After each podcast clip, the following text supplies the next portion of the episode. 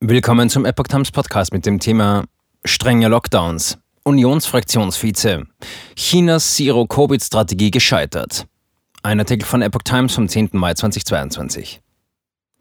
Der stellvertretende Vorsitzende der Unionsfraktion im Bundestag, Sepp Müller, hat die Corona-Strategie Chinas scharf kritisiert.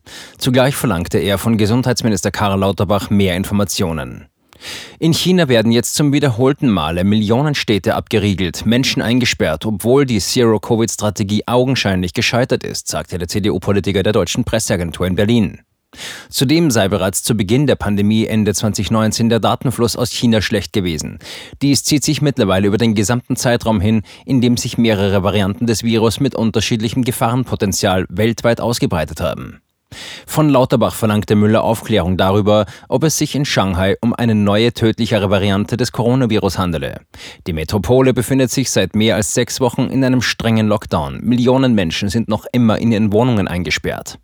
Der CDU-Politiker fragte auch, ob die Impfdurchbrüche auf den chinesischen Impfstoff zurückzuführen seien und ob Deutschland China überschüssigen mRNA-Impfstoff wie den BioNTech Pfizer anbiete, um den Menschen dort zu helfen.